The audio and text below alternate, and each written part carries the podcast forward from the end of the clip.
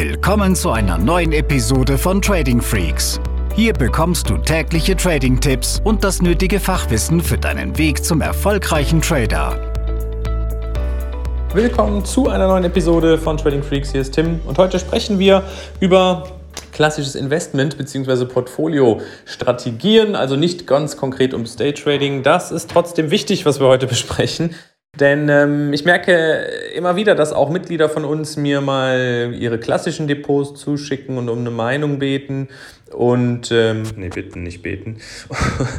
und äh, da ist es eben so, dass ich merke, dass viele, die im Trading sind, halt auch vernünftigerweise, so finde ich, ein klassisches Wertpapierdepot haben, wo sie die Buy-and-Hold-Strategie à la Warren Buffett irgendwo verfolgen. Das bedeutet, dass sie ganz normal Aktien in ihrem Depot haben, was dann vielleicht eine Art Altersvorsorge sein soll, wo sie konstante Dividendenerträge erwarten und was eben nicht so aktiv gehandelt wird wie jetzt das klassische Trading-Konto. Und da fällt mir immer wieder auf, dass viele von uns hier im deutschsprachigen Raum eine sehr starke US-Konzentration in ihrem Aktienportfolio haben.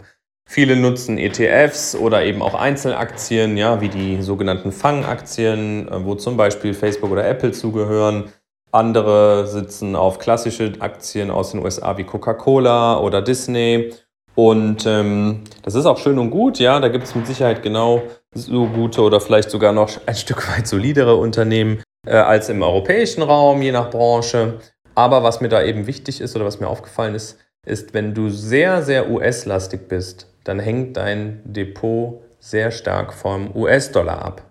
Und wenn jetzt der Euro gegen den US-Dollar steigt, der Dollar also an Wert verliert, dann wird automatisch auch dein Depot an Wert verlieren. Und das ist vielen nicht bewusst. Das heißt, du hast immer ein Währungsrisiko, wenn du eine Aktie aus einem anderen Land kaufst, die halt auch in einer anderen Währung quotiert wird. Und so ist es zum Beispiel so, wenn jetzt die Disney-Aktie um 5% steigt, aber zeitgleich auch der Dollar um 5% gegen den Euro fällt, naja, dann stehst du bei plus minus null, obwohl du eigentlich von deiner Anlageentscheidung ganz gut unterwegs warst. Und ähm, das heißt, und das ist uns ja auch immer so wichtig, wenn Leute zu uns kommen, dass sie jetzt nicht nur irgendwo sich mit Charttechnik beschäftigen, sondern ein allumfassendes Bild über Investments, über Finanzprodukte, über Zinsen, über volkswirtschaftliche Zusammenhänge kapieren, um mehrheitlich richtige Entscheidungen treffen zu können. Das heißt, man sollte auch ein Stück weit gucken, wie entwickeln sich die Zinsniveaus dieser beiden Länder. Dann weiß ich auch ungefähr, wie sich die Währungen entwickeln. Was steht an politischen Risiken an? Jetzt haben wir nämlich zum Beispiel die US-Wahlen, die noch kommen. Ja, also das sind alles so Dinge, die dann natürlich auch einen Dollar beeinflussen und damit auch dein klassisches Wertpapierportfolio. Ja. Und ähm, je nach Handelsstil, je nach Anlagestil kann das schon ein größeres Risiko bedeuten. Auch wenn du sagst, ich habe doch ganz klassische Titel da drin. Naja, wie gesagt, wir wohnen hier im europäischen Raum, unsere Währung ist der Euro. Ja, Leute aus der Schweiz, die vielleicht einen Schweizer Franken haben, gucken sich dann Dollar Schweizer Franken an und nicht Euro US-Dollar.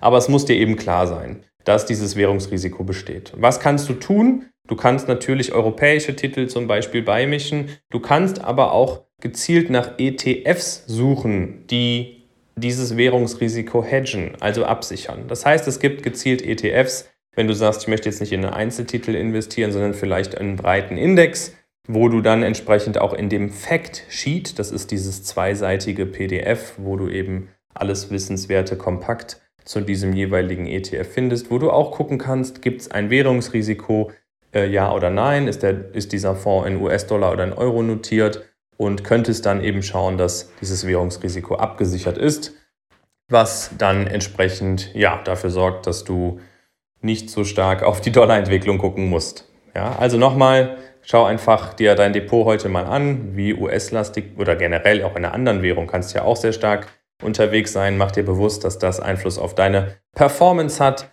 und guck, dass du dich so sauber aufstellst in verschiedenen Branchen und auch Währungsräumen, dass dich jetzt ein Währungsabsturz wie zum Beispiel im Dollar nicht so hart triffst. Wenn du weitere Themen rund ums Trading und Investment abarbeiten möchtest, dann schau vorbei auf tradingfreaks.com. Gibt es eine ganze Menge Tipps. Wir haben über 300 Blogartikel, 70 YouTube-Videos mittlerweile und natürlich auch ja, Webinare und bieten das Strategietelefonat kostenlos an. Also auf tradingfreaks.com, schau dich um und bei Fragen einfach melden. Diese Episode ist zu Ende. Abonniere diesen Kanal für noch mehr Trading-Tipps und schau vorbei auf tradingfreaks.com.